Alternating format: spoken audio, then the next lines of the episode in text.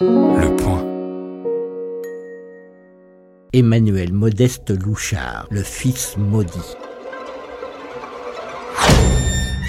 Les amants de la guillotine. Une histoire racontée par Frédéric Lévineau. Emmanuel Modeste Louchard approche à pas de loup du lit de sa mère.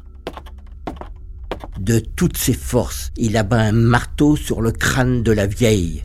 Il frappe à nouveau, encore et encore. Désormais, le voilà seul maître de la bergerie.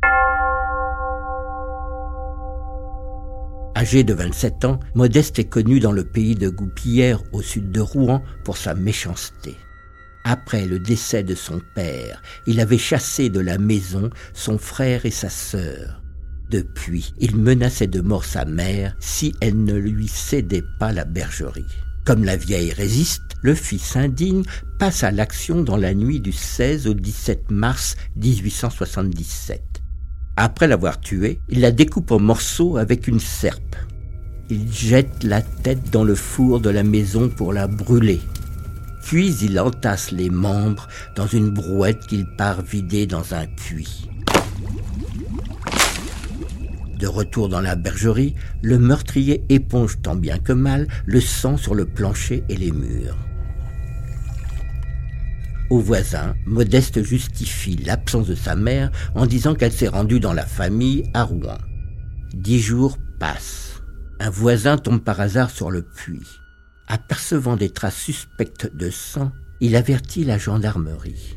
Celle-ci fait venir un puisatier qui remonte le cadavre en pièces détachées. Même si le visage manque, on reconnaît la veuve Louchard. Mieux, les traces laissées par une brouette remontent jusqu'à la bergerie. Les gendarmes frappent à la porte. Modeste les fait entrer. La présence de taches de sang et de fragments calcinés d'os dans le four conduisent aussitôt à l'arrestation de notre homme. Le voilà jugé et condamné à la peine capitale.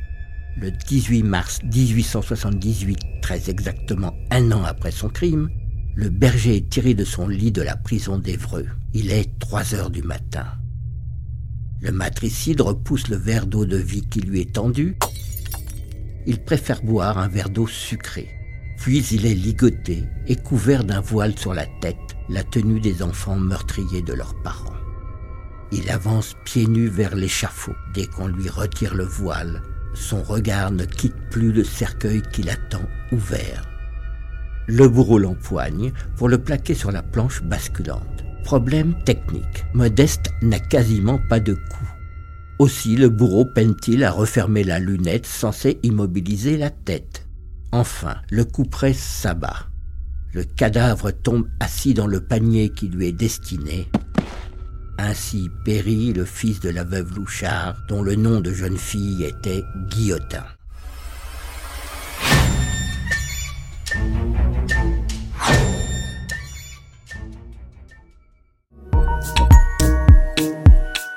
Retrouvez tous les épisodes des Amants de la Guillotine et l'ensemble des podcasts du Point sur Apple Podcast, Google Podcast ou sur votre application de podcast préférée.